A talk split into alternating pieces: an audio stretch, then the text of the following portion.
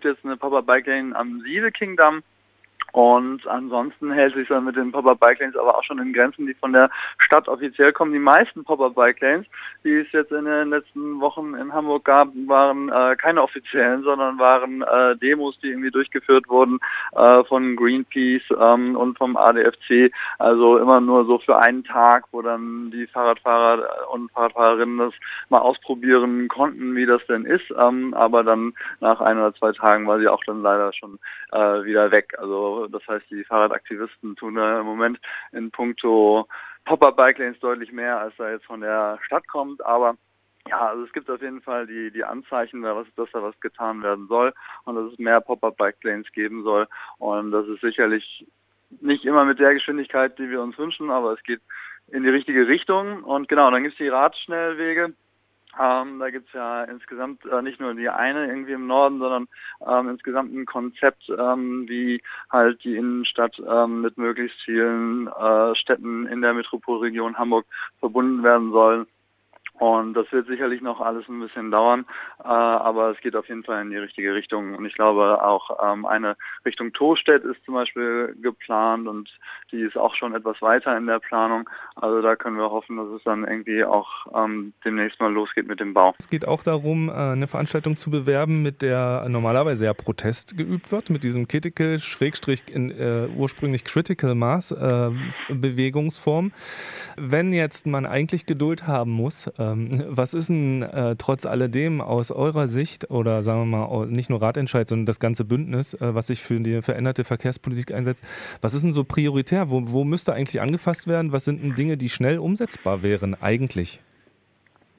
Ja, also was die Prioritäten angeht, da ist für uns ganz klar, dass eine Radinfrastruktur geschaffen werden muss, die kindertauglich ist, nicht ausschließlich wegen der Kinder, sondern weil einfach unsere Ansicht ist, da wo Kinder sicher fahren können, da können halt alle sicher fahren.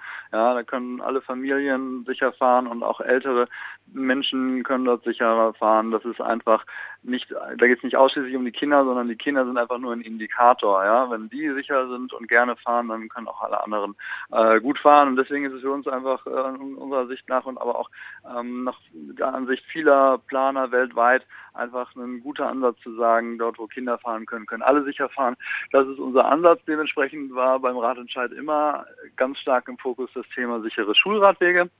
Wir haben uns dementsprechend natürlich auch sehr gefreut, dass das ganz explizit jetzt im Koalitionsvertrag drinsteht.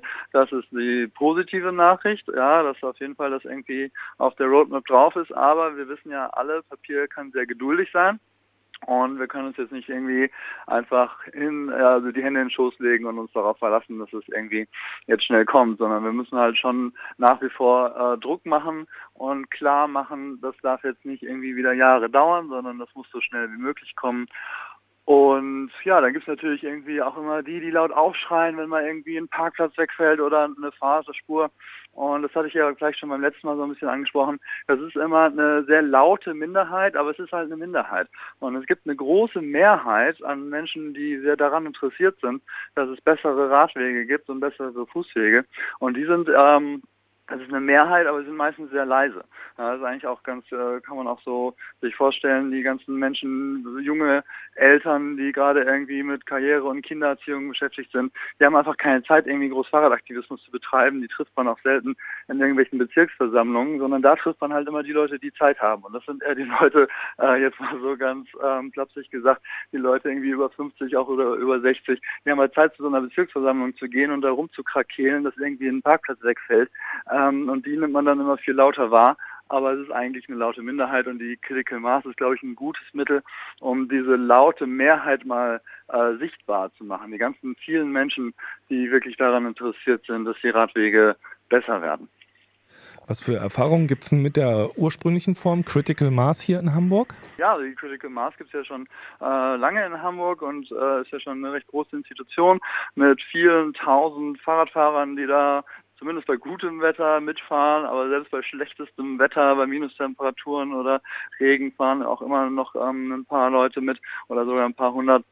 Und äh, damit gibt es eigentlich gute Erfahrungen. Auch die Erfahrungen, muss man jetzt auch mal ehrlich sagen, mit der Polizei sind da eigentlich auch weitestgehend sehr gut, die das wirklich ähm, gut absichern. Und da gibt es ja in anderen Städten sehr, sehr andere Erfahrungen. Da hat man jetzt gerade in den letzten Tagen ja auch irgendwie nochmal gelesen, da wurde irgendwo in anderen Städten von der Polizei den Fahrradfahrern irgendwie die Luft aus den Reifen gelassen. Also total abstruse Geschichten. Da muss man schon sagen, das läuft in Hamburg eigentlich wirklich ähm, sehr gut. Und die Critical Mass ähm, mit den Kindern, also beziehungsweise mit den Familien, soll jetzt die Critical Mass auch in keiner Weise Weise ersetzen, sondern einfach nur ähm, ergänzen und einfach nochmal den Fokus noch ein bisschen mehr auf die kleinsten und schwächsten äh, Verkehrsteilnehmer legen. Und da haben wir auch gute Erfahrungen gemacht und da äh, gab es auch schon Critical Masses ähm, mit bis zu 400 Teilnehmern, also ähm, auch schon ganz gute Teilnehmerzahlen.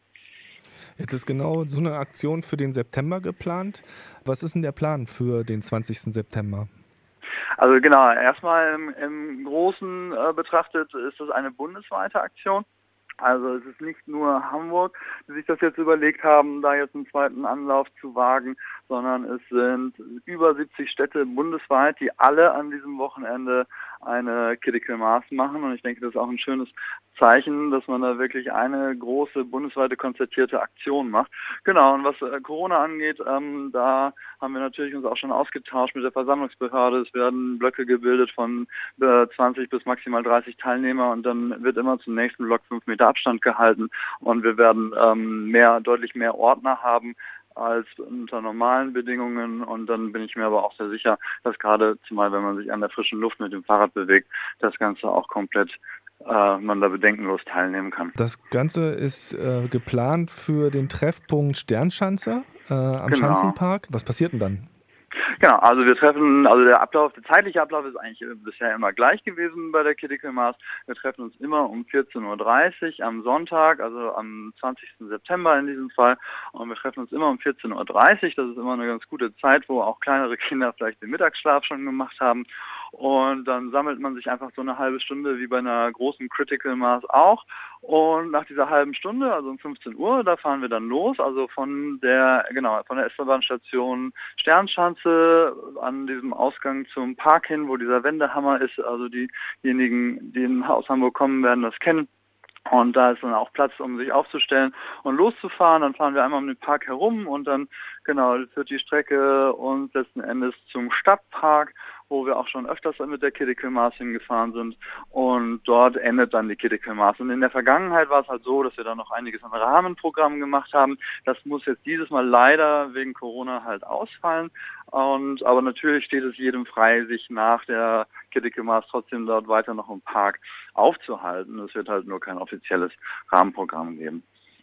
Okay, also am 20. September 14.30 Uhr S-Bahn Sternschanze, Ausgang Schanzenpark, Kiddikel-Maß.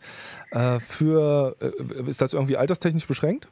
Nein, da gibt es äh, von, also von Neugeborenen bis äh, zu 100-Jährigen äh, oder über 100-Jährigen dürfen alle mitfahren. Der Fokus liegt natürlich auf Familien, aber wir schließen da niemanden aus.